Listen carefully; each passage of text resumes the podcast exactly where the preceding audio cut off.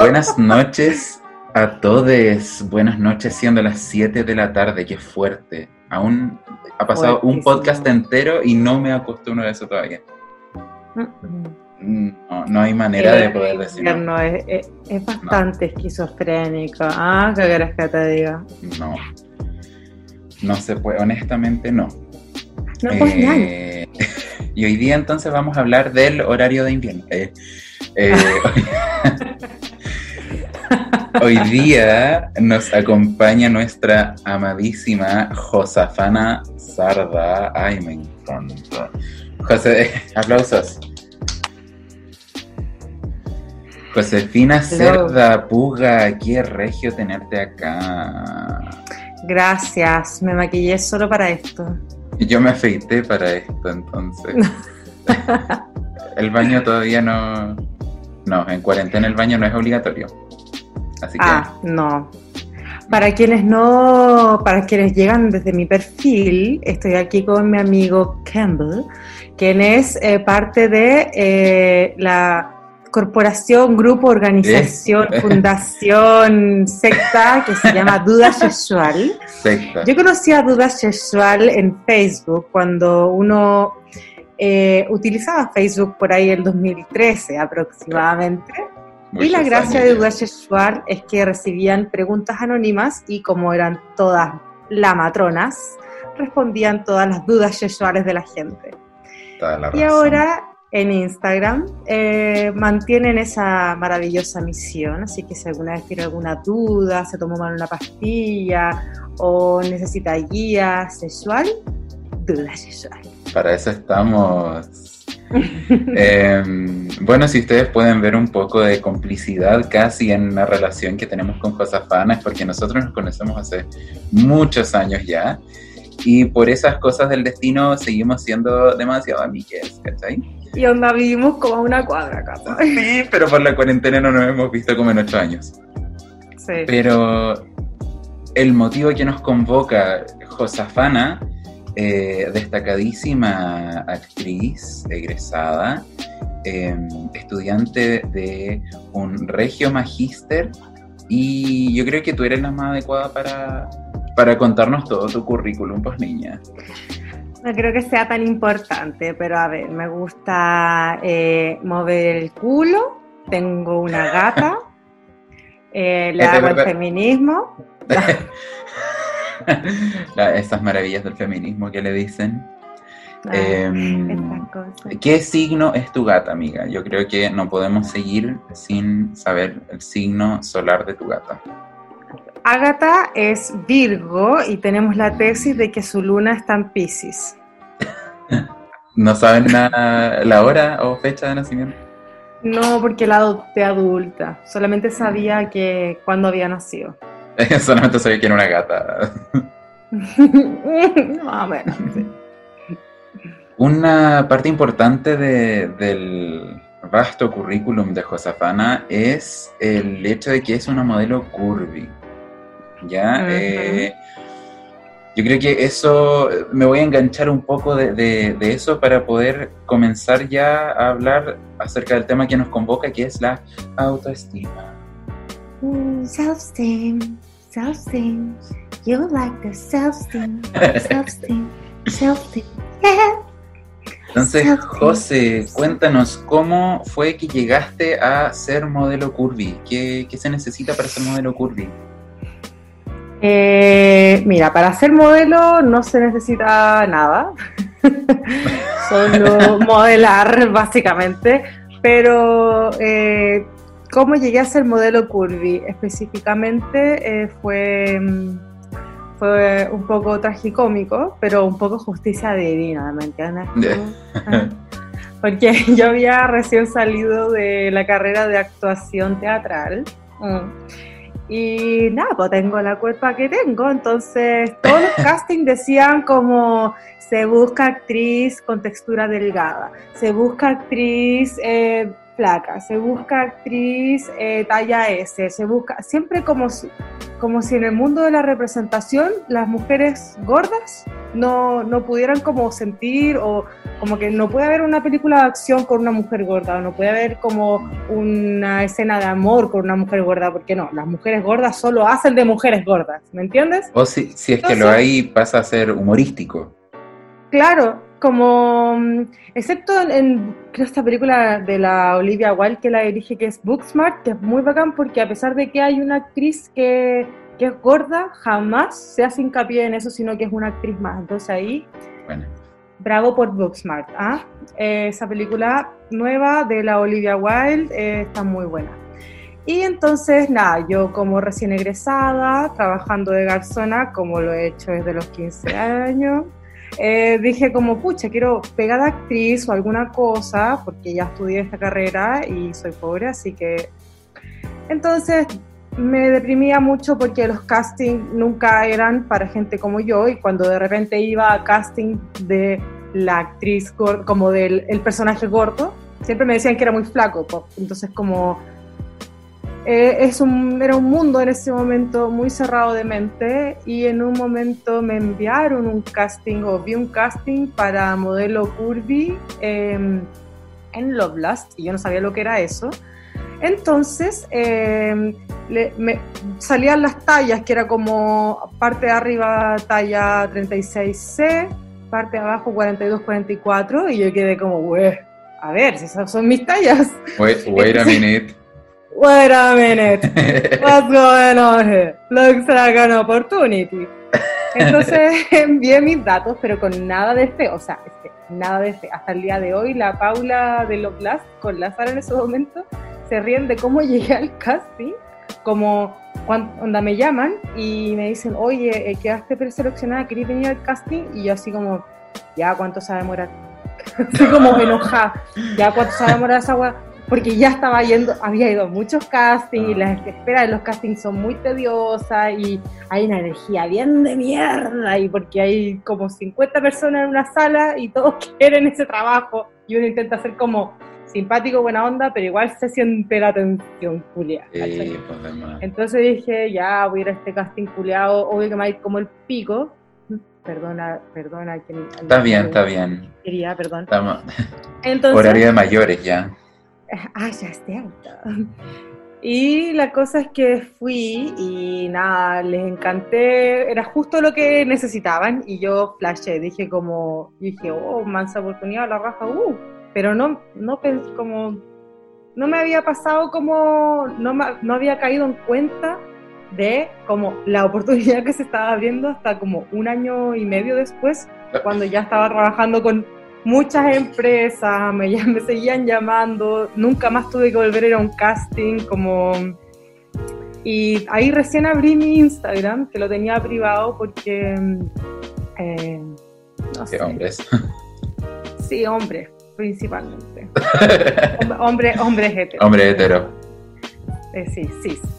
Entonces, em, así fue como llegué y cuando me preguntan como, ¿cómo lo hiciste? En verdad es como, no sé, me respondí un llamado a un casting y le pedí a alguien que me sacara una foto y me saqué una foto al espejo y como que pienso que cualquier persona puede ser modelo, como si tienes alguna amiga que tenga una cámara buena y tú quieres modelar, cualquiera sea tu contextura, cualquiera sea tu color de pelo, cualquier sea como tu forma de ser, tú puedes modelar. Y la gracia del body positive y de la diversidad es que haya de todo. Yo pienso que con un, un, buen camarógrafo, como un buen fotógrafo, se puede hacer como, un, como una muy buena pega y cualquier persona podría hacerlo. Hay agencias también, que intenté meter una, lo logré, eh, que, que funcionan, ¿cachai? Entonces, esas son como las maneras en las que uno puede llegar a, modelar. En mi caso, eh, soy modelo curvy, eh, pero hay como que la gente necesita etiquetar, pero al final es modelar. Alguien pregunta si pagan bien en las campañas. Em, siempre depende. ¿ah? Como depende uno como de la productora que te esté llamando, depende de la empresa, como que hay, yo hago campañas desde por canje, por plata, por amor al arte, va a depender también de cómo tú negocies o cómo negocie la agencia que trabaja contigo. Y en el fondo me imagino que también cómo, eh, cómo trabaja la agencia, o sea, no, no, no le vas a exigir lo mismo a como una agencia así como que está recién empezando, así como que es muy body positive, a la agencia, no sé, de... No, pero por ejemplo yo a veces me pongo jodida, o sea, si yo sé que, que la empresa que me está contactando son como unos jóvenes así que cagan millones, yo no, Pero si es un, un, emprendimiento, ¿cachai? Yo, y a mí me interesa el trasfondo del emprendimiento, yo lo hago gratis. Si al final es eso, como qué tanto te mueve a ti lo que, lo que vas a hacer y cuánto cobrarías. Oye, em, dentro de, tu presentación nos mencionaste algo de Body Positive. ¿Nos podrías comentar un poco qué, qué, es el Body Positive y cómo se relaciona un poco con el autoestima? Sí, mira, eh, justo escribí hace eh, poquito em, una, una, columna en Bosquetro, que, que es la página, eh, el, hijo de, el hijo artístico de una amiga muy querida. Y el Body Positive, bueno, me encantaría que y, de hecho lo escribo como me encantaría que existiera una palabra en español para decirlo.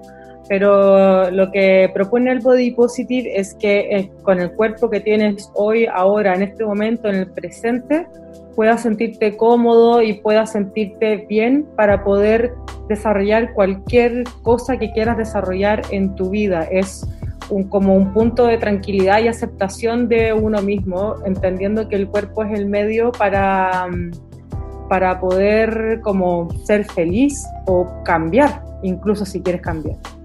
Claro, cuerpo, cuerpo positivo. ¡Ah, me gusta! Eh. Es el cuerpo positivo. Em, igual me imagino que no es un, un, trabajo que se hace así como vos hoy digo, me gusta mi cuerpo, démosle, sino que hay como todos unos pasos por detrás y todo un trabajo un tiempo de deconstrucción. Exacto, es bien difícil, sobre todo porque a, a, muchas nuestras familias nos han hostigado, nos han presionado, ¿cachai? Como con que tenemos que cumplir una expectativa ante la sociedad y a veces vivimos con personas que nos tiran para abajo o uno mismo, a veces uno está deprimido. Entonces el trabajo como con la autoestima es un trabajo como de por vida. Eh. Eh, em, y, quiero decir también que para poder trabajar en la autoestima se requieren ciertas también condiciones de base, como eh, tranquilidad social, o sea, como yo ahora hablo de body positive, de autoestima, de quererse uno mismo, pero creo que lo más importante es que em, para que una persona pueda estar feliz y preocupándose de desarrollarse a sí, a sí misma, a sí mismo, es que mm, haya como, o sea, primero tenga para comer, donde vivir, eh, ¿cachai? Partiendo de esa base, que porque no voy a andarles diciendo como la autoestima es el primer paso para que seas millonario. Eh, no, o sea, ah, como... No, no, no es el secreto, ¿ya? Eh, eso hay que tenerlo muy claro porque muchas veces hay personas que dicen como eh, todo es voluntad. No, no todo es voluntad. Hay cosas que de repente no te puedes andar preocupando porque no te puedes andar preocupando porque no tienes tiempo porque vives en un país de mierda llamado Chile. Entonces... ¡oh! Lo dijo. Lo dijo. Lo dijo. eh, sí. Pero es verdad. Entonces, eh, el trabajo con la autoestima personalmente eh, a mí se me dio entendiendo que mi cuerpo es más que los 10 minutos eh, que lo tengo frente al espejo. O sea, si contamos en total la cantidad de, minutos que nos vemos al espejo, nos vemos a través de la cámara, en verdad no pasamos más de 20.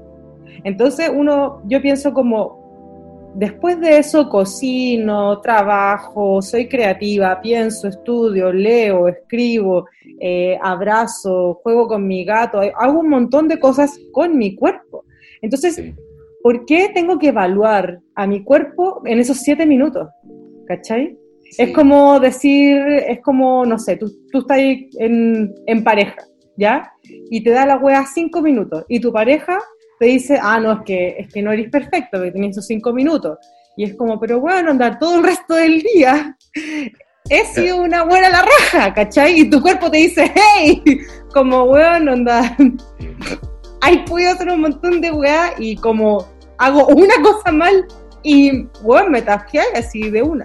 Entonces, como que uno igual a veces debería pensar en uno mismo como un otro, ¿cachai? Como decir como, ya, o sea, eh, en volar no cumple esta expectativa que yo tengo de mí misma, pero puta, weón, o sea, corrió y alcanzó la micro, weón, onda, esa weá como, conchetumare, gracias, weón. o, o, no sé, se aguantó ese peo, ¿cachai? Como... ¿Cuántos favores me ha hecho? ¿Cuántos orgasmos, cachai? Como, sí, pues. Entonces, también, ¿cuánta música hemos podido escuchar? ¿Cuánto nos hemos podido emocionar? ¿Cuánto hemos podido llorar? Eh, ¿Cuántos olores de lugares importantes hemos como... Eh, em, absorbido, ah, sea. Eh, entonces, eh, creo que en ese, en ese sentido, para ese, eso es lo que me hizo sentido a mí para entender em, cómo trabajar la autoestima. Decir como, dale, eh, quizás lo que yo estaba viendo en ese momento no me parece, pero todo lo demás que hace mi cuerpo es maravilloso. O sea, yo cuando estoy bailando en la disco, yo no estoy de verdad, aunque de repente uno pueda pensar como el rollo, uno no está pensando en en, los kilos que uno tiene, a pesar de que uno lo puede pasar, porque a, mí me ha pasado cuando he estado muy enrollada con mi cuerpo que no puedo hacer nada, ¿cachai? Y en ese caso, obviamente, se tiene que acompañar el proceso con una terapia. Eh, pero el resto del tiempo, cuando logramos conectarnos, eh, ya no estamos en, en, ese, en ese problema visual, ¿cachai? Sí. Entonces ahí fue cuando yo empecé como a apreciarlo y a tener eh, como, ya, entender que, que, era mucho más complejo de lo que yo creía, ¿cachai? O sea, por ejemplo, eh, yo ahora, ponte tú, de peso, esto es lo más grande, como más pesada que he estado en mi vida y me siento muy bien y bailo muy bien y cuando tiro lo paso increíble, ¿cachai? Y han habido veces en las que he estado muy así delgada y como cero goce.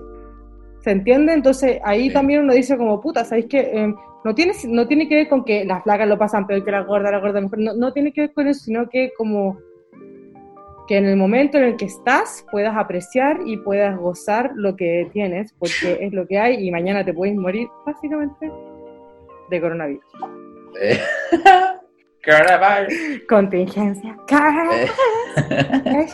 Entonces, tú, en otras palabras, podrías identificar como este primer paso hacia el lograr tener como un... no, no, sé cómo se puede medir la autoestima, así, no sé si uno puede tener buena o mala autoestima, o alta o baja, pero el primer paso para lograr... sí, el concepto es sana autoestima. Sana. Entonces, el primer paso para lograr una sana autoestima es reconocer la relación que tenemos con nuestros propios cuerpos más allá de lo estético. Exacto. Por, lo menos para mí. Por lo menos a mí me sirve de, esa manera.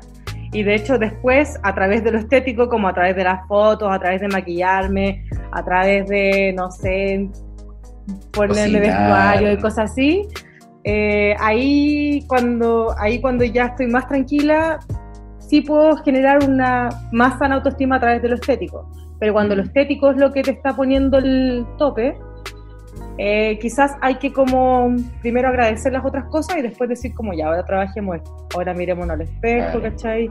Ahora decir, porque al final ahí es como, por ejemplo, cuando uno conoce a una persona y uno dice, ah, su cara está bien, pero después conoces a profundidad a la persona, sabes lo que ha pasado, cuáles son sus traumas, cuál es su comida favorita, cómo se pone cuando baila, cómo duerme, em, qué cosas le emocionan. Después vuelves a mirar a la cara de esa persona y esa, esa cara estéticamente ya no va a ser igual.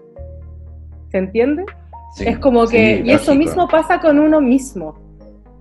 Por eso, por eso siempre como digo, como veas uno mismo como uno ve a otro. Y por eso quizás como la respuesta quizás no está solo mirándose a uno mismo, sino que quizás está como conociéndose, viendo otras facetas, otros valores y otras eh, bellezas de uno, para que después uno se pueda mirar como mira a otra persona y decir como, ah, soy diferente, me veo diferente, me aprecio, me valoro de otra manera. Word, word. Oye amiga, yo te tengo una pregunta. ¿Siempre, ¿Siempre para ti fue un proceso tan evidente o de repente tuvo que haber uno que otro porrazo, quizá en el colegio o, en la U después, o quizás en este mismo proceso buscar eh, como unos castings? ¿Cómo fue para ti esa realización de, así como, un momento? Mira, eh, cuando era más chica, yo pensaba que era un monstruo. Bueno, todos pensamos no, pero tírate una edad, tírate una edad. Yo quiero saber qué edad. Eh, a los 15, no sé. Más o menos 15, 16, ¿cachai? Que fue cuando como empecé a cambiar también mi cuerpo, etcétera. Eh, y uno se vuelve un producto de consumo, entonces cuando uno ya empieza a entrar a la edad de merecer, uno tiene que mm, como encajar en unos canon, ¿cachai? Ay, me encantó el concepto. Edad claro, y uno compraba la revista Tú, ¿cachai? ¡Ah! ¿Te caíste? Uno compraba la revista Tú, ¿cachai? Que decía como 5.000 dietas, ¿cachai? A los 15 años para sacarte la estría. Y como todo el mundo hablaba de las estrías que te salían del crecimiento y te salía celulitis. Entonces, más o menos en esa edad todos nos empezamos a intoxicar, ¿cachai? A pesar de que yo siempre he sido bien punky, entonces como que nunca he dejado que mis miedos me detengan. Entonces, em, yo me desarrollé así desde muy chica trabajando, eh, haciendo como cosas artísticas, eh, bailando con Héctor Campbell, mi amigo del colegio. Nos pegábamos los peros en show. Sí, pues yo era Beyoncé y el Héctor era Lady Gaga. Y, y no, aprendíamos la coreografía. Entonces, eh, como, como, como tenía oportunidades de expresarme, no estaba tan ensimismada, ¿cachai? Pero sí veía que en mi entorno, eh, desde la publicidad hasta eh, compañeras, siempre estaba como ese, ese bichito así dando vueltas en la cabeza. Sí. Y yo entré a actuación teatral a estudiar a la universidad y yo en verdad era como bien inocente. ¿ah? Déjame decirte que antes de eso yo me habré pesado dos veces en mi vida. ¿Cachai? Intenté como hacer ejercicio, estar súper activa, pero no me lo tomaba tan en serio. No me tomaba tan en serio como a mí misma en ese sentido. Entonces cuando entré eh, pasa esta cosa que yo comento en este escrito, que es como que en una, en una clase te iba empezando para concientizarte como de eh, la relación grasa-musculatura que tiene el actor, ¿cachai? Eh, y ahí yo friqué, pero friqué en un mal sentido, no porque te pusieran nota por bajar de peso, eso sí te pesaban una vez al mes, ¿cachai? Para que tú vieras cómo iba progresando a nivel como de masa muscular. Pero para mí era muy angustiante eh, tener que pesarme en un ramo universitario, ¿cachai? Y también empezar a enterarme, porque yo antes, desde los 16, 15, había hecho talleres de teatro, trabajé en un teatro, incluso para mí nunca había entrado en la relación como eh, cuerpo perfecto al teatro. Para mí el teatro era un mundo como que era súper hippie y súper abierto, ¿cachai? Pero después entré y, y obviamente, como cualquier parte del mundo del espectáculo, hay prejuicios, ¿cachai? O sea, si, si la gordofobia existe en todas partes, imagínate en un lugar eh, en el que uno se expone ¿cachai? Corporalmente y, que, y en el que de hecho tú ves a tus compañeros y todos son eh, canónicamente... Eh,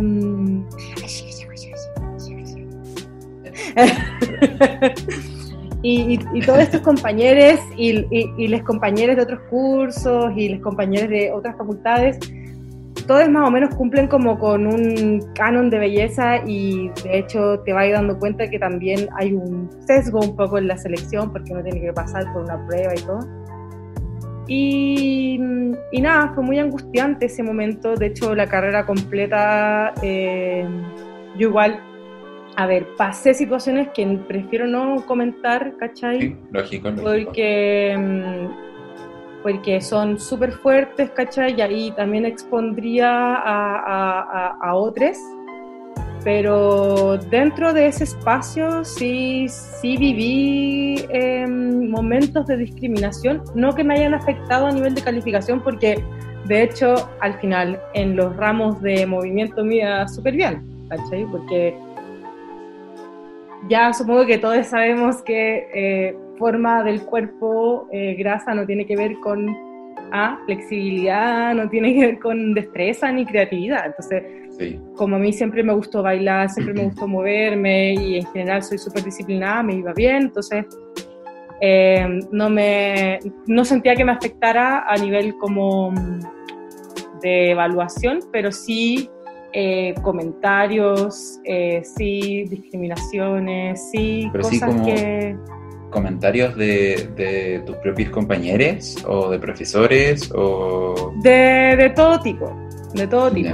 Y obviamente yo hoy, eh, dentro de mi proceso también psicológico, he perdonado todo eso porque entiendo que como sociedad estamos avanzando como a, a mil por hora ¿cachai? Esto fue hace más de siete años. Eh, y hasta yo misma me discriminaba, ¿cachai? Obviamente yo era súper punky y era como, yo intentaba bajar de peso, pero intenté como no, no, no ceder ante la presión, ¿cachai? Como que en un momento se me, me aconseja bajar 20 kilos, ¿cachai? Y yo no, no, o sea, cuando me lo dijeron yo no los bajé. Yo la primera vez que bajé luego de eso, de peso, fue cuando decidí como someterme a un proceso espiritual de medicina ayurvédica, ¿cachai? Y esa fue la única vez que he tenido como una gran bajada de peso, etcétera. Pero en el, en el transcurso de la carrera lo único que hice fue em, desarrollar mis, mis habilidades corporales con lo que tenía.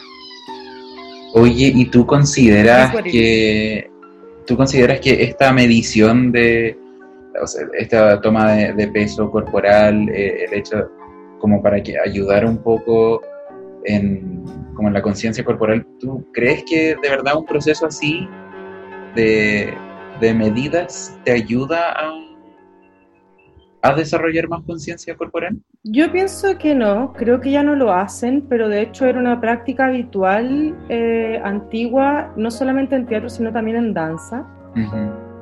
De hecho, si tú vas a la facultad de arte y vas al baño de danza, ves como una pesa antigua antes del baño. Oh. Eh, sí.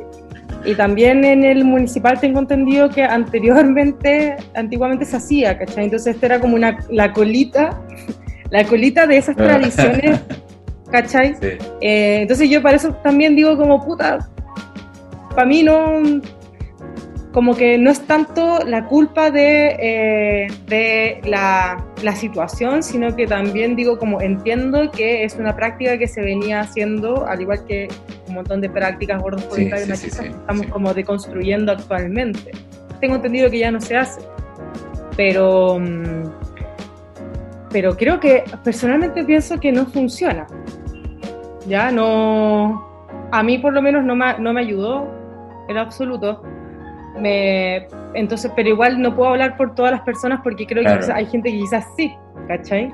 Yo personalmente pienso que la medición eh, como para controlar un proceso como nutricional, ¿cachai?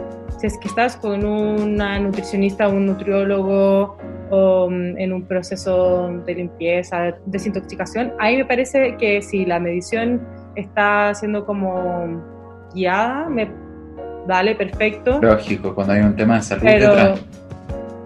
Claro, y, un tema de guía y como de responsabilidad en entender que también cuando, cuando entramos en ese, en ese tema es un tema súper delicado, ¿cachai? Como que em, se disparan ciertas alarmas en, las personas, ¿cachai?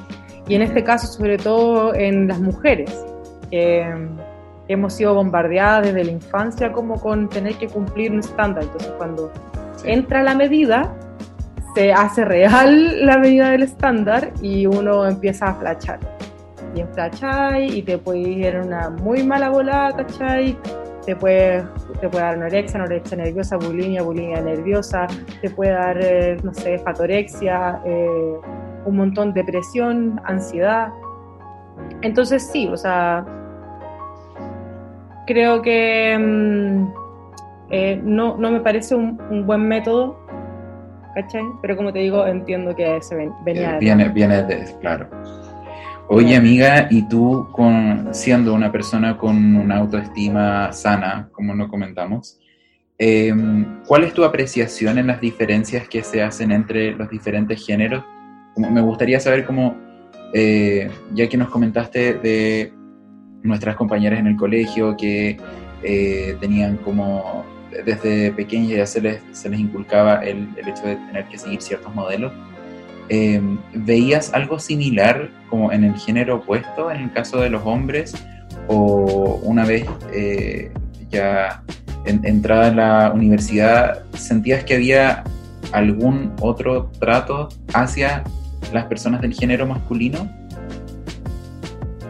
Em, con respecto a la imagen, Claro, con respecto a la autoestima. Sí, eh, lo que pasa es que cuando una persona nace hombre cis hetero, eh, tu lugar en el mundo está dado de base, ¿ya? Eh, o sea, si bien no estoy diciendo que no sufran de enfermedades, de depresiones, de anorexia o de todos estos tipos de trastornos, en general la sociedad está construida para que tú de nacido de esta manera y, desarrollándote de esta manera, eh, puedas tener un acceso más justo a cualquier cosa. ¿Ya? Incluso a, que no te critiquen, como no importa que un niñito sea feo, pero cuando la niñita es fea es como, oh, ¿cachai? Se, se prenden unas alas. Pues, Entonces, eh, o no sé, como... Eh, nada, que, que, en fin, pero sí siento que eh, una de las cosas que me parece que he reflexionado con el tiempo es que el feminismo también debería ayudar a que los hombres que se sienten atrapados o que sienten algún problema de autoestima puedan también entender que pueden expresarse y sentir y, sanar porque yo sí siento que hay muchos problemas de autoestima, porque como digo, la autoestima no tiene que ver solamente con la imagen o con la imagen que uno proyecta o con la imagen que uno tiene. Sino que también tiene que ver con valorar ciertas cosas de ti y valorar también tiene que ver con aceptar tu vulnerabilidad. ¿Se entiende? Totalmente. Como que yo no tengo autoestima si no tengo vulnerabilidad, ¿cachai? como que la autoestima para mí, la autoestima sana es una autoestima que te permite enfrentar tus miedos, pero si no tienes vulnerabilidad, si no tienes miedo, ¿cómo vas a saber qué tanto autoestima sana tienes? ¿Se entiende? Como que em, eso, no sé si se entiende. aparte que el hecho de conocer las propias vulnerabilidades es parte de conocerte a ti mismo. Entonces, eso te permite como una comprensión que va más allá de, de todo lo que hemos dicho todo el rato, de, lo estético, sino que... Es que sí, y, de hecho creo que hay muchos hombres, eh, perdón, que, que, no tienen buena autoestima, pero como que hacen las cosas, ¿no? Las hacen, las hacen nomás, y como... Y, y, muchas veces responden desde la ansiedad o responden desde la rabia eh, y tenemos la sociedad que tenemos, por eso, ¿cachai? Entonces creo que también es importante que a los hombres, eh, tanto a, a, todas las niñas, se les, se les eduque en términos como de autoestima, de valoración personal, como más allá de si tenéis como, ah, soy hombre, entonces no puedo sentir, o oh, soy mujer, entonces tengo que ser hermosa. ¿Qué es eso? ¿Cachai? Como cada uno tiene una serie de valores y de maravillas, de dones eh, y mundo interno que, que, puede aportar a la sociedad, ¿cachai? Y eso es lo que hay que cuidar y eso es lo que hay que trabajar. Completamente de acuerdo. Ahora sí habla, perdón, te interrumpí. No, es que ya se me fue, no quiero hablar. Ah. Eh, una cosa que me gustaría saber es si es que durante todo este proceso de crecimiento, de, autoconocimiento eh, que tuviste, ¿te hubiese gustado eh, tener como el acompañamiento de cierto grupo de personas o haber recibido ciertos comentarios?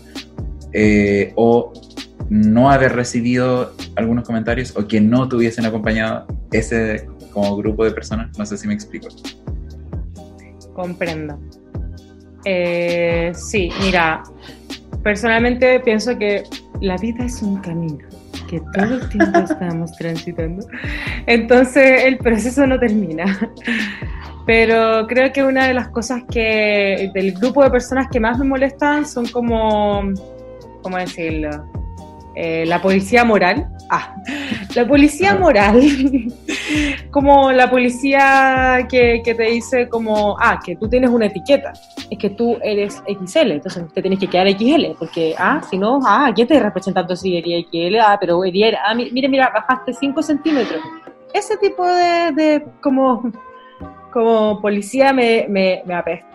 Así, creo que son personas que están replicando el patrón como de no permitir que la diversidad y uno mute, sí. ¿cachai? Sí. Como que mm, no es necesario, o sea, a mí, no sé, de repente he conversado con otras amigas, ¿cachai? Y es como... Mm, otras amigas que, que, también trabajan en esto y de repente es como, ¡ay, pucha! Como que me quiero hacer un tratamiento estético, pero me van a molestar porque lo estoy haciendo. Y es como, no, no se trata de eso. El body positive no se trata de quién es la más natural y la más natural y quién se queda en su peso justo en su peso y, y, y, y, te vamos a ir a pesar todos los días para ver si te vamos a seguir siguiendo porque tienes que pesar esos 85 kilos. Ah, porque si no me lo puedes tomar nada no puedes, ay, no puedes tomar nada y no puedes tomar, ay, no, me digas que eres lesbiana. Entonces, ese, ese tipo de cosas sí que no. a mí, esa, es la línea. que yo digo como, el, el, body positive en el fondo para mí es como tener autoestima sana para sentir que eres fucking libre, ¿cachai?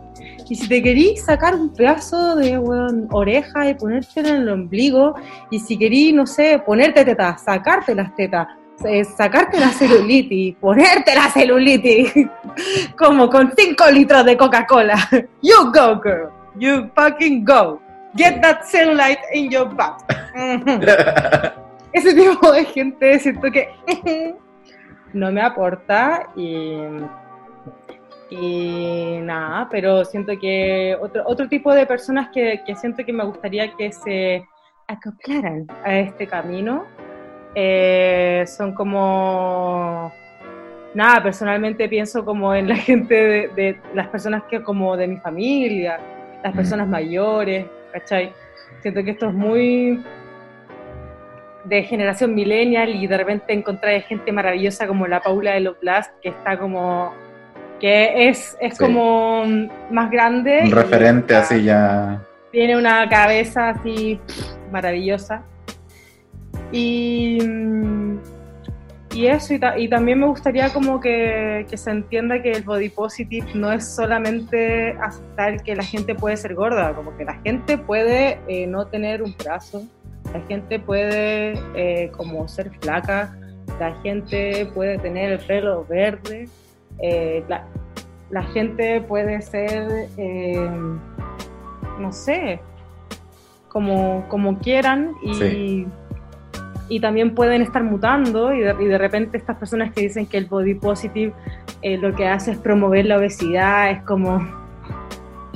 Eso es... es como... como yo, yo, yo, yo que tengo mi certificado body positive no me llega ninguna hamburguesa al mes. Como... ¿Cachai? No me están ayudando a engordar. Como... Por último que lo hicieran. Eh, no, no es como que el tú pones hashtag body positive en Pinterest y es como, oh, mira ese rollo, ese quiero. Y los vais guardando, ¿cachai? Como, ese es el rollo que quiero. A eso quiero llegar yo. Pin, pin. No, no. Y si queréis llegar a eso, dale, ¿cachai? Pero que sea por tu felicidad. Porque, bueno, literalmente siempre nos estamos muriendo desde que nacemos. Entonces, la persona que es feliz fumando pucho, puta, es como esos viejos que fuman y le dicen cama, papi, papi, papi, deja de fumar. Porque cuando. Y, el viejo dice, ¿sabes qué? De algo me va a morir, me quiero morir de cáncer de pulmón. Dale, fúmate ese fucking pucho, weón, ¿cachai? O no sé, weón, como que sea onda. Yo ponte tú, no tomo y tengo problemas al hígado ¿Cachai esa weá? ¿Cachai esa weá? Como, ¿cachai que el mundo es injusto? Entonces, no, la correlación como obesidad, muerte, es como ya, pero hermano, onda. Y aparte que. se muere como en un choque, así como. Mejor que si te vaya a morir en un choque, te morís feliz, así por último. Haciendo lo que amaba, manejar. claro. no, pero. Aparte que el el, hecho de decir así como eh, que lo body positive promueve la obesidad es una como a ver, ¿cómo lo digo? Hace que todo el movimiento body positive se vuelva algo tan básico, como que en verdad no, si de verdad crees que el body positive apunta a que todas seamos guatonas, como amiga, en verdad no. No, es, eso. es como pensar que, no sé, eh, que Happy Jane quiere que, que la gente se embarace. Como, bueno, pasarlo bien en el sexo no significa que quiere que, la, que, nazca más gente.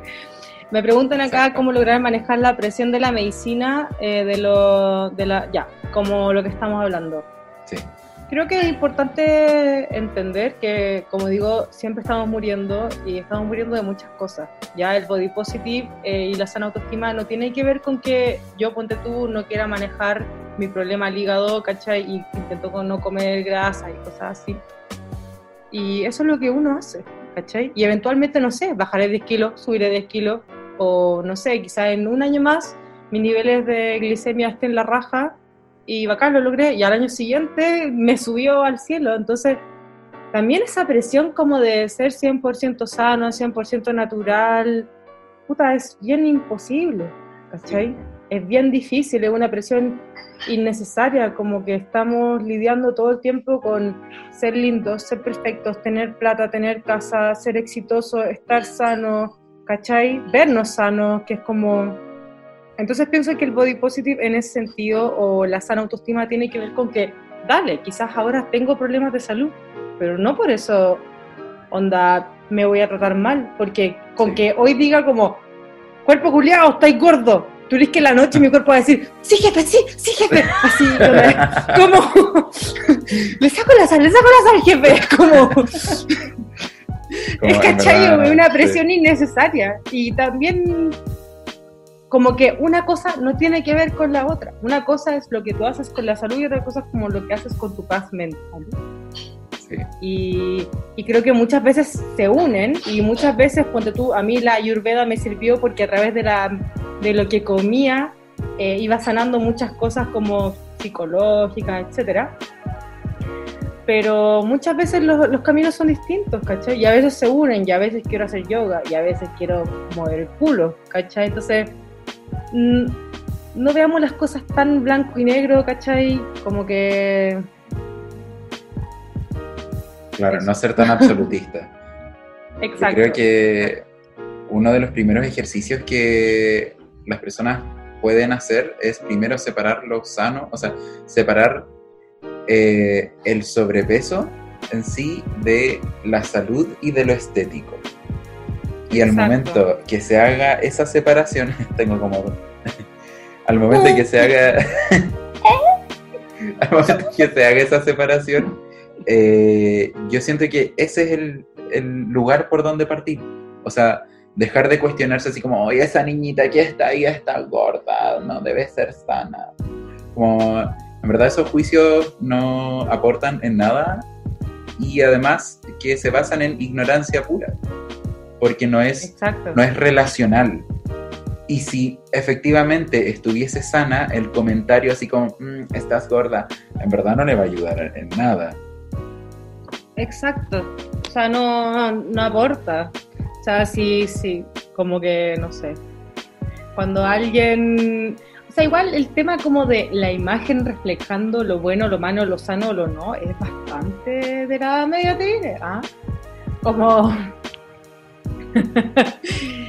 Porque claro, se empieza como a generar la idea de que lo bello es igual a lo bueno, lo bueno es igual a lo sano, pero ¿qué es lo bello? Es lo que se configura según el canon de la sociedad, ¿cachai? Como que ahora vemos a Kim Kardashian y ni cagando decimos como, ah, su glicemia debe estar demasiado ¿cachai? Pero los 80 o 90, cuando la moda, no sé, era Paris Hilton con así como tu oblicuo, que en verdad era pura cadera, eh, que no lo critico, pero era la moda en ese momento, en volate ponía la Kim Kardashian y decía y como, ah, no, diabetes, homosexualidad, muerte, guerra, hambre, odio, mentira. ¿Cachai? Y hoy la vemos y estamos diciendo como, ay, su glicemia, su triglicéridos. Como... Entonces, claro, eh, creo que muchas veces... Y también, Juan, ¿qué, ¿qué, es esa? Yo no posteo onda una imagen en Instagram para que me hagan un examen médico. ¿Cachai? Sí. Como que para una, como para una opinión médica, yo voy a la integral médica, ¿me entiendes? pero no lo hago como para que me digáis como, oye, ¿qué onda tu sobrepeso? Onda, wea, yo veré, yo veré, ¿cachai? Como... ¿Y usted qué le importa, vieja zorra? Como, esto es como una foto con mi gato, onda. Oye, amiga, ¿y te ha pasado eso? Así como que gente diga, así como, mejor Safana, estás más gordita. Eh, mira, a mí no, pero porque yo igual en mis redes soy bien punky, entonces como que eh, no digo que soy pesada, pero soy bien punky, entonces soy, no sé, como que tampoco hablo tanto de body positive porque siento que igual es importante naturalizarlo. Creo que el activismo es muy relevante, pero creo que también naturalizarlo como algo eh, que simplemente se da y uno hace muchas cosas, que es como lo que yo muestro en mis redes, que hago hartas cosas, hueveo harto, ¿cachai? Y no ando diciendo como, miren, estoy haciendo esto y eso que soy gorda, ¿cachai? Creo que a veces el activismo es súper importante y también es importante de repente naturalizarlo. Ambas caras me parecen súper relevantes. Entonces, pero sí he visto como otras compañeras del rubro que son... Eh, que son como más, activas en ese sentido, eh, sí les llegan altos comentarios, ¿cachai? Como de gente que quiere pelear. Y, es como, no estamos hablando de eso.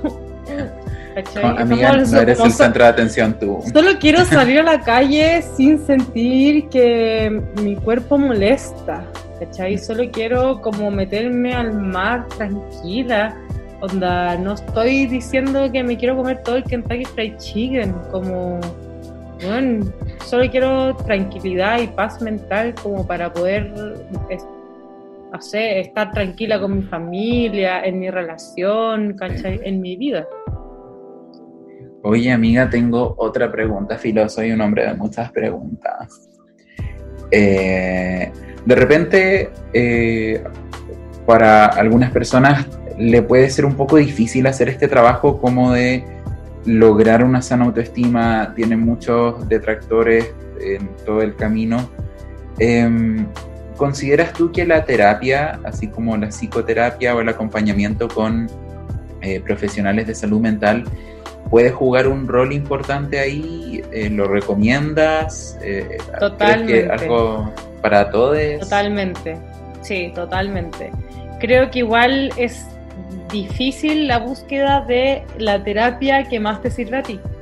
¿Ya? Sí. Y, creo que igual hay que buscar bien y probar, no como quedarse con lo primero que uno encuentra, sino que ir recomendade, ¿cachai? Em, ver que la persona que te atienda, no sé, eh, en mi caso yo buscaba eh, una psicóloga feminista, ¿cachai? eh, pero también tiene que ver como qué cosa quieres trabajar, si es algo más transpersonal, si es algo más como, eh, como de, no sé, más tradicional, o si quieres una terapia más de reiki o holística, ¿cachai? Que las transpersonales también como que tienen esas cosas. Creo que es importante hacer esa búsqueda, obviamente al tiro llega el factor plata, ¿cachai? Que es como lo que yo decía al principio, que a veces también hay que tener ciertas condiciones de base como para poder trabajar la autoestima, porque cuando ni siquiera podéis pensar un segundo en ti, sino que tenéis que pensar en llevar el pan a la casa, como que es difícil. Pero en, ah, yo como investigando, ¿cachai? Sé que existen los centros de atención psicológica de las universidades, que distintas tienen, la Chile, la Católica, el Humanismo Cristiano, el USACH tienen estos que se llama CAP y cobran en general 5 mil pesos la consulta, ¿cachai? Hay opciones. Eh, existen opciones, em, creo que hace súper bien. ¿Por qué? Porque em, no es como que uno se enfermó de la nada, ¿cachai? Fue algo que te fueron implantando desde bastante pequeña, ¿cachai? Entonces, eh, también ver cómo qué pasó, cómo te afecta, ¿cachai? Porque hay personas que también les afecta, no sé, en la sexualidad, hay personas que también les afecta como en el trabajo, en los estudios. Entonces, uno también hay otras relaciones, como la relación, no sé, que uno tiene con lo que te decía, eh, no sé, tu tía, ¿cachai? Entonces, esa relación también hay que, se puede sanar a través de la terapia, como ver cuál es el génesis, porque decir como la sociedad es el génesis, dale, sí, la sociedad es el génesis, pero todos somos parte de la sociedad. Como vamos indagando más profundo para entender específicamente qué cosas fueron las que te generaron esta inseguridad y las que te generaron esta sensación de obscenidad en el mundo. Sí. En cuanto ahí dijiste algo súper interesante y me gustaría saber tu opinión al respecto eh, con el tema del aborto, ah, nada que ver. con el tema de. sí, apruebo, sí. Vamos a aportar ahora en vivo. ¿Qué pasa el misoprostol? Em, ¿En qué manera crees tú que puede influir la autoestima al momento de las relaciones sexuales, al momento de esta relación interpersonal de manera íntima? Yo creo que tenemos que hacer otro vivo. Oh. Cerramos y volvemos con esta porque me gusta. Y les tengo una sorpresa. Ah, Así que. Que, pase. Amiga, eres una diosa, me encanta. ¿Cuántas veces no me he puesto esa cosa yo en la cabeza, oye?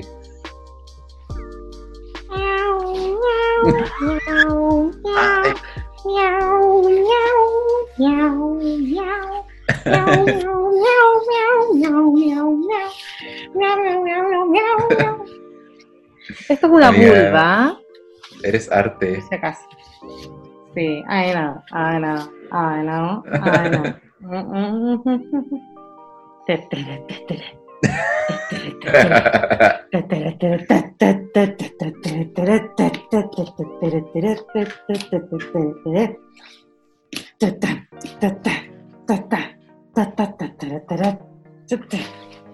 Ya. Luego de esta pausa comercial. eh, Amiga, ¿fuiste a hacer pipí o no? No, me estoy que me Voy a mirar en, esta manita. Mm, qué rico. Eh, qué perro. Ah, estábamos, estábamos conversando acerca de la sexualidad y cómo mm. afecta a la autoestima. Bueno, chiques, es eh, afecta un montón. fin, para, eso, hicimos que live. Mira, eh, es heavy porque mm, al igual como uno cuando está muy envenenado por todos estos estímulos, ¿cachai? Que tienen que ver con que te dicen no eres suficiente, no eres suficientemente flaca, no eres suficientemente bella, no eres suficientemente voluptuosa, no eres suficientemente tona. Suele pasar y pasa que en la intimidad muchas veces estamos pensando en cómo nos está viendo la otra persona. Claro. Eh, y a pesar de que sí hay personas que son bastante eh, visuales para sus encuentros sexuales, cosa que yo no voy a juzgar, eh, todo el cuerpo está involucrado. ¿Ya? Como que... Mm, me pasa que, que, uno cuando se resta de sentir placer y de estar como a gusto con uno mismo en una situación, también se resta como de, de compartir su cuerpo con el otro, porque si uno no está, si uno no está en todo esto y uno está aquí como en Cosmopolitan, ¿cachai? No está ahí en la situación, no está ahí en tu cuerpo, no estás compartiendo con el otro cuerpo, no estás eh, dialogando. Creo que es difícil, pensemos el cuerpo como un lenguaje, ¿ya? Si yo no conozco este lenguaje, ¿cómo voy a dialogar con otro lenguaje? Y para yo conocer este lenguaje, tengo que entenderlo y entenderlo no tiene que ver con decir como, ay, el chino, el chino no se entiende ni una weá. Y es como, ya, pero tenéis que hablar en chino en esa puta reunión. Ah, es que el chino no se entiende, es feo el chino. Y es como, ¿cachai? Y es como, no, quiero, quiero esa reunión y quiero el trabajo, pero no quiero entender el chino, sino que solamente lo voy a juzgar y me voy a reír de él. Y es como, o lo voy a juzgar y, y lo voy a odiar. Entonces, entender que el cuerpo es un lenguaje. Eh, también te hace entender que tienes que quererlo y como aprovechar que, que no eres solamente grasa, sino que también eres piel. Eso te hace también ser más consciente de que estás en un lugar y que estás compartiéndote con otra persona, ¿cachai? Y eso es muy importante porque todos queremos sentir esa conexión total en el encuentro sexual, ¿cachai? Como que queremos de alguna manera fusionarnos o estimularnos con otra persona, ¿cachai? Entonces creo que también entra ahí eh, algo muy importante que es como permitirse el goce. Si yo siento, pienso y siento que mi cuerpo es obsceno, que mi cuerpo no tiene derecho a existir porque no estás todavía lo suficientemente calificado para existir en esta sociedad, yo no le voy a permitir sentir goce. Porque muchas veces, no digo que a todas las personas que tengan baja autoestima o mala autoestima o no sana autoestima les pase, pero hay muchas personas que sí les pasa que como sienten que son observos no tienen derecho a sentir goce o están en otro, en otro lugar cuando están eh, vinculándose con otra persona, entonces, o con consigo mismas. Entonces es muy importante también entender que cuando uno, por ejemplo, voy a ir a los ejemplos de nuevo. Eh, no digo que uno solamente tenga intimidad con la pareja, pero cuando uno conoce a la otra persona, insisto, conoce lo que le emociona, conoce lo que le gusta, conoce la música que le gusta, conoce eh, los sabores que le gustan, los encuentros sexuales con la persona se van eh, mejorando, de así decirlo, o se van complejizando.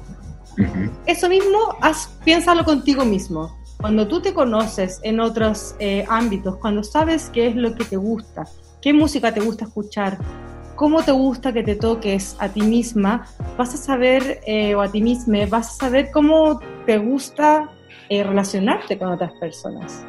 ¿Se entiende? Cuando tú tengas como comprensión de, cómo funcionas y de cómo te comportas y de, y de dónde te gusta tocarte y de qué cosas te estimulan, si te estimula lo visual, te estimula como lo auditivo, te estimula eh, los olores, ¿cachai? Si tú no eres consciente de eso, obviamente eh, el encuentro, no digo que vaya a ser malo, pero puede ser que no, que no logres conectar o que no logres como seguir desarrollando una complejidad mayor como en el encuentro sexual.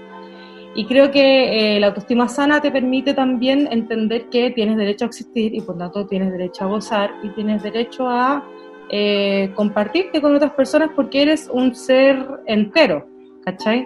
No te falta una parte, no te sobra nada, estás hoy aquí y hay otra persona o otras personas que quieren compartir contigo este Amiga, ¿qué insinúas? ¿Qué es lo que tú insinúas en estos momentos? I'm talking about a threesome, a foursome, eh, hay otras personas que ya te, ya te conocen, que ya te han visto y que quieren compartirse. Entonces, también asumir que uno tiene una vulnerabilidad, pero que el otro también tiene una vulnerabilidad y que la belleza también está en que estamos compartiendo nuestra vulnerabilidad. ¿Cachai? Y que por eso es tan importante la responsabilidad sexoafectiva y eso tiene que ver con generar un ambiente de confianza. ¿Por qué? Porque yo no voy a poder mostrarme vulnerable si es que no hay un ambiente de confianza, ¿cachai? ¿Por qué? Porque mostrarse desnudo también tiene que ver con mostrar como mostrarte así como ni siquiera tú te ves casi nunca, ¿cachai? La cantidad de tiempo que nosotros nos vemos a nosotros mismos desnudos es mínima. Entonces, eh, creo que así, de esa manera afecta la sana autoestima en los encuentros sexuales, como desde que uno, si es que se siente que su cuerpo es obsceno en esta sociedad, no tiene derecho a goce, pero también tiene que ver con cómo entendemos que la sana autoestima también tiene que ver con entender que yo merezco un espacio de confianza, que yo merezco que, que el encuentro tenga una responsabilidad sexoafectiva eh, como mínima o buena, ¿cachai? Eh, creo que también es importante entender a través de, del trabajo de la autoestima como qué queremos, qué nos gusta, qué no nos gusta, cuáles son nuestros límites. O sea, si es, que no, si es que no nos conocemos y no entendemos cuáles son nuestros límites, si es que no nos conocemos y entendemos que los límites siempre lo está dictando o la sociedad o los estándares, ¿cachai? Es como si yo, por ejemplo, digo, yo no estoy, yo no estoy entera porque tengo eh, sobrepeso, entonces estoy diciendo como yo eh, me estoy rigiendo por, eh, o sea, mi valor se está rigiendo por un canon de belleza. Entonces, como yo no estoy poniendo el límite mío propio de decir como yo ya estoy entera, y hay otras cosas en las que quiero trabajar, ¿cachai?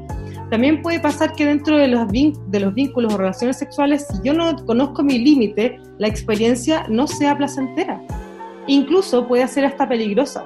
Porque si estoy todo el tiempo pensando que yo simplemente estoy a la deriva y los límites los ponen los demás, si los límites solo los pone la sociedad o lo pone eh, las otras personas que, porque tienen que ser las otras personas las que te tienen que validar, o tú, o, o la sociedad la que te tiene que validar y no tú, entonces también puede eh, volverse el encuentro un encuentro peligroso. ¿Se entiende? Espero que se entienda. Creo que de ese, ese es el papel que juega la sana autoestima en los encuentros sexuales, ¿cachai? Insisto, como desde el goce hasta la seguridad. Sí, es, es brígido el, lograr como esta interacción no solo corporal, eh, una interacción que va más allá también de lo, eh, de lo mental y emocional, sino que también de como una, un intercambio casi de vulnerabilidades. Entonces, eh, finalmente, el hecho de ir ya con quizás eh, la mente enfocada en otras instancias que no te permiten entregarte al goce, puede moldear incluso de manera negativa la autoestima propia. Exacto. O, si es que yo estoy, no estoy sintonizado con la persona con la que, o las personas con las que yo estoy interactuando sexualmente, también voy a afectar eh, el autoestima de esa persona. O tengo la potencialidad de hacerlo. Y yo creo que eso, eso es como lo que es como una de, de, las ramas que se habla cuando se habla acerca de la responsabilidad sexoafectiva, como el lograr esta eh, sintonía con la otra persona o el comprender lo que significa esta entrega emocional, física y de vulnerabilidades. Acá comentan eh, eh, nuestra, nuestra amiga Agua y Piedra siente que compartir tu cuerpo es entregar derechamente tu alma. Mm. Creo que puede ser, puede ser. Claro. Em, Igual hay personas que, que, bueno, que creen que en el encuentro sexual no hay una experiencia trascendental y también es válido, pero creo que también es muy bello sentir que de alguna manera eh, cuando te entregas en la intimidad también estás entregando tu alma. Creo que es una manera sana de entender cuál es el valor de lo que estás entregando en la relación y que muchas personas le pueden decir alma, vulnerabilidad, intimidad, ¿cachai? Pero es muy lindo que lo digas porque tiene que ver con cómo tú estás eh, analizando eso que estás entregando, ¿cachai? Y le estás poniendo valor. Y no estás esperando que el otro el que le ponga el valor. Exacto. También nos visibiliza un poco la, el significado que se le otorga a las relaciones sexuales o a esta, este, esta conversación sexoafectiva en el fondo. Eh, mm. Y que no es un significado que sea idéntico en todas las personas. Y también respetar eso, siempre y cuando no pasa a llevar a otra persona. Y por eso la comunicación y el, y el autoconocimiento es tan importante como entender para nosotros qué es la responsabilidad afectiva es muy importante para que lo podamos también transmitir y relacionarnos con personas que estén en la misma sintonía. Sí, amiga. Sí. Eh, y la sana autoestima en situaciones más cotidianas, preguntan, piensa en las opiniones de los colegas o personas que uno ve en su día a día. Esto es bastante relevante porque, como dijimos al principio del live anterior, eh, es es súper difícil trabajar la sana autoestima o la autoestima, sobre todo cuando el entorno en el que te desarrollas es hostil, como una familia que te hostille o, un entorno que sea tóxico en ese sentido. Creo que ahí eh, opera un poco también la pregunta sobre la comunidad. Eh, si bien uno en una situación como cotidiana eh, tiene que relacionarse con personas que opinen de manera distinta, uno también, para poder trabajar la sana autoestima, tiene que también entender cómo se proponen los límites de la opinión de los demás sobre tu cuerpo, en primer lugar.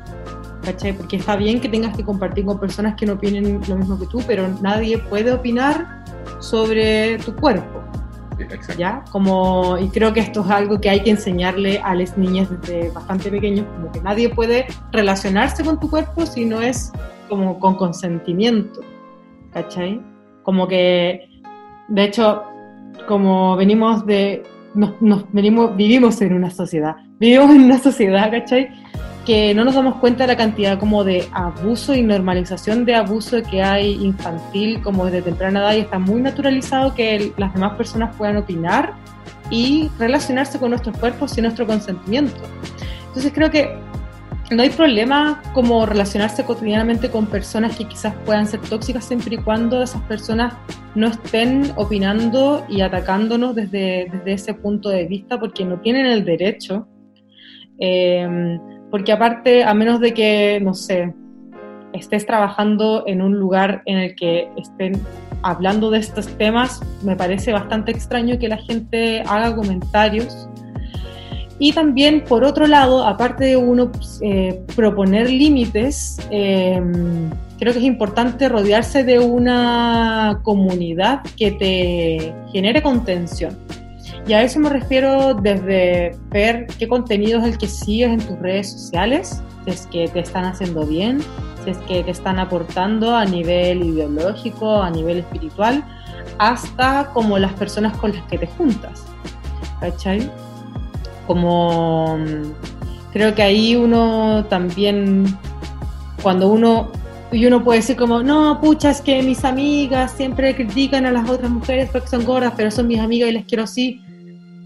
Como que quizás pregúntate si es que es más importante como tu valor o esa amistad, porque si esas personas te están tratando mal, ¿cachai? No, el vínculo no te está haciendo sentido.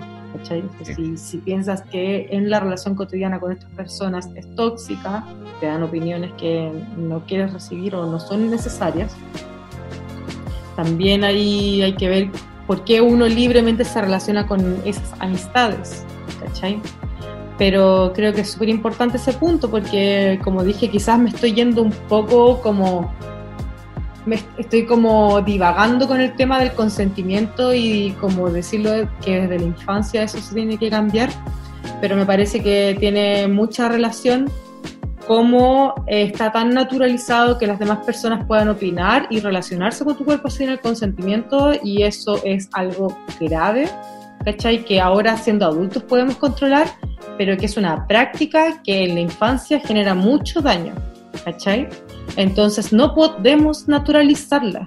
Si una persona opina de nuestro cuerpo, nos agarra un rollito porque, no sé, subimos de peso y nosotros no dimos ese consentimiento, hay que parar los carros. Y no lo digo por, por mí y quizás uno suene como una persona muy exagerada, pero ese tipo de prácticas después se replican en las familias y se replican a niveles como de que las otras personas sienten que tienen un poder o una propiedad sobre tu cuerpo que realmente no pueden tener, ¿cachai? Porque generan mucho daño. Creo que no es divagar, amiga, yo creo que es súper acertado lo que tú dices. Em, en el caso de, las niñas, y lo considero súper importante dejarlo en claro desde ya, porque eh, parte de la construcción de la autoestima es eh, la autoimagen. Entonces, eh, si es que nosotros desde, desde pequeños, pequeñas y pequeñas estamos recibiendo como este feedback sobre nuestro cuerpo respecto de cosas negativas, que incluso pueden estar por sobre las cosas eh, valóricas que tenemos o las habilidades que tenemos, sino que si se nos eh, dice desde chicos, chicas y chiques que nuestro cuerpo no, no va en línea con lo que debería, debería, muy entre comillas, ser, se ve muy perjudicada nuestra autoimagen en cuanto a lo físico, que no es algo menor. Exacto. Y eso más adelante... Termina siendo muy determinante también. Entonces, más adelante eso nos va a perjudicar, eh, después en la adolescencia, cuando es una, una etapa en la vida en la que tenemos esta búsqueda como de la, de la identidad propia, vamos a tener este, eh, este como bagaje emocional que nos va, nos tiene la potencialidad de, perjudicar cómo nosotros nos, nos, construimos como personas. Entonces, Exacto. amiga, te encuentro demasiado acertada y seca. Amigo, yo también igual. Se nos está acabando el tiempo, amiga. Así que la, la, última preguntilla es, ¿qué consejos eh, o como sumatoria de todo lo que conversamos eh, ahora? ¡Ah! Ahí, volví, volví, nunca me fui. Eh, ¿Qué consejo le darías tú como a las personas que están en esta búsqueda de una autoestima sana, así como eh, concretamente qué acciones van a poder ayudar a estas personas. Ya. Eh, creo que uno de mis mayores consejos es eh, tenerse paciencia, tratarse a uno como uno quisiera que le tratasen y a pesar de que puede sonar muy cliché, tratarse a uno como a otro, porque como uno está en una relación con uno mismo, uno tiene diálogos con uno mismo, entonces también eh, es importante tener paciencia con esa persona que está dentro, ¿cachai? Que es como nuestra vocecilla. Eh, también entender que el momento es siempre ahora y hoy. ¿Ya? Yo sé, también puede sonar súper cliché. Serati decía, eh, siempre soy. Y, es verdad porque en el fondo, yo no sé si mañana, yo no sé mañana, ya, eh, yo no sé si mañana vaya a estar viva. Entonces, pucha, ¿por qué no, nos permitimos ser felices y gozar hoy? ¿Cachai? Porque, dale, yo puedo tener el plan de bajar mi índice de grasa.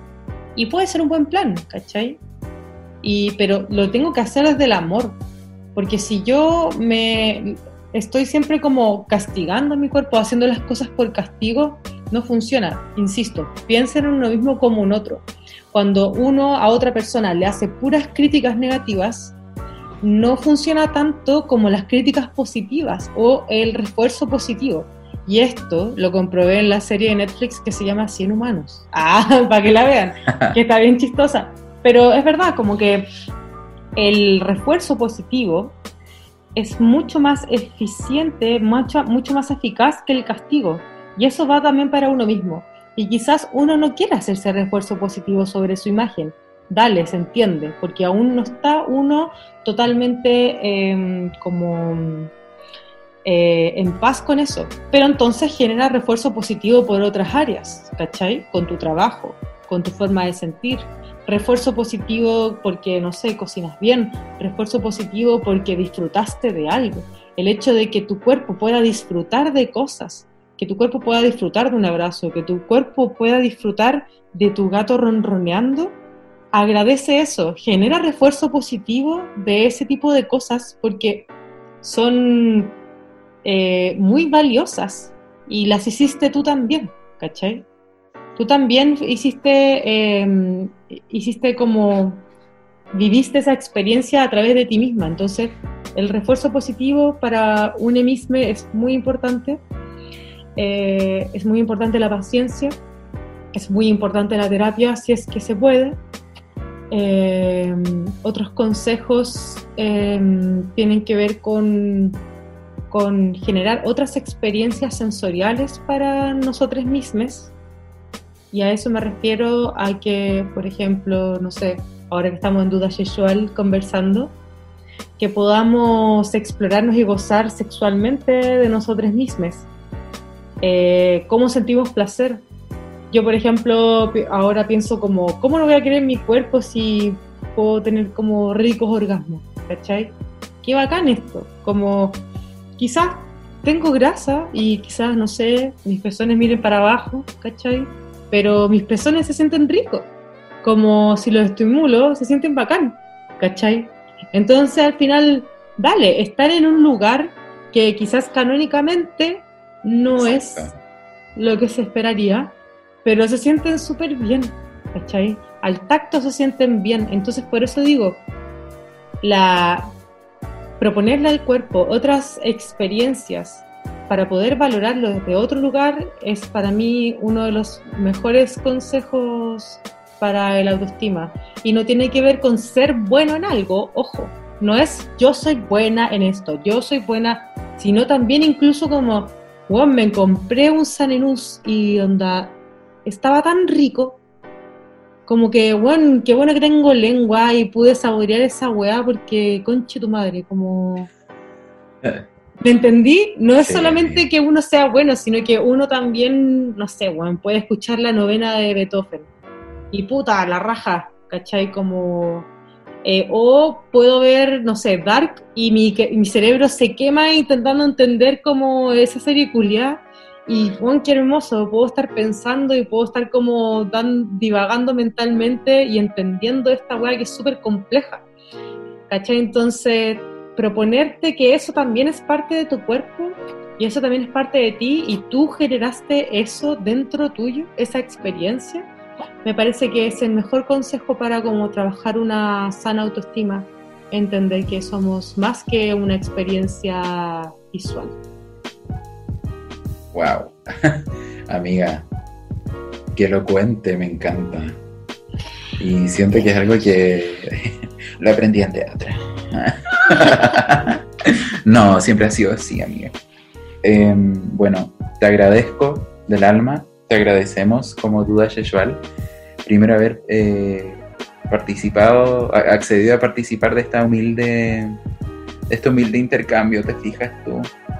Em, quedan, por supuesto, todas invitadas a seguir a Josafana en su perfil en Instagram si es que ustedes quieren deleitarse con estas imágenes de que son fiel reflejo en el fondo de, eh, una autoestima sana. Y también escribe súper bonito. Te lo quería decir y, sí. Ah. Em, Gracias. Espero que pase luego esta, esta cuarentena para poder vernos porque te extraño así montones. y ante cualquier pregunta que eh, tengan las personas que están escuchando, no duden en acercarse a Duda Sexual, su plataforma de educación sexual favorita. Mm. Nos vemos la próxima semana, amigues. Em, pronto vamos a revelar más información respecto a quién será la próxima invitada y les agradecemos eh, su, su participación y también el haber aguantado esta, esta hora y media de dos transmisiones en vivo por Instagram y en Spotify si es que si es que llegan. Durísimo, ¿ah? Durísimo, durísimo también. Pero regio. bueno, muchas gracias. Nos vemos en una próxima ocasión. Adiós. Adiós. Adiós, adiós. ¿Cómo salgo de acá? Amor, perdón por ser tan pesado.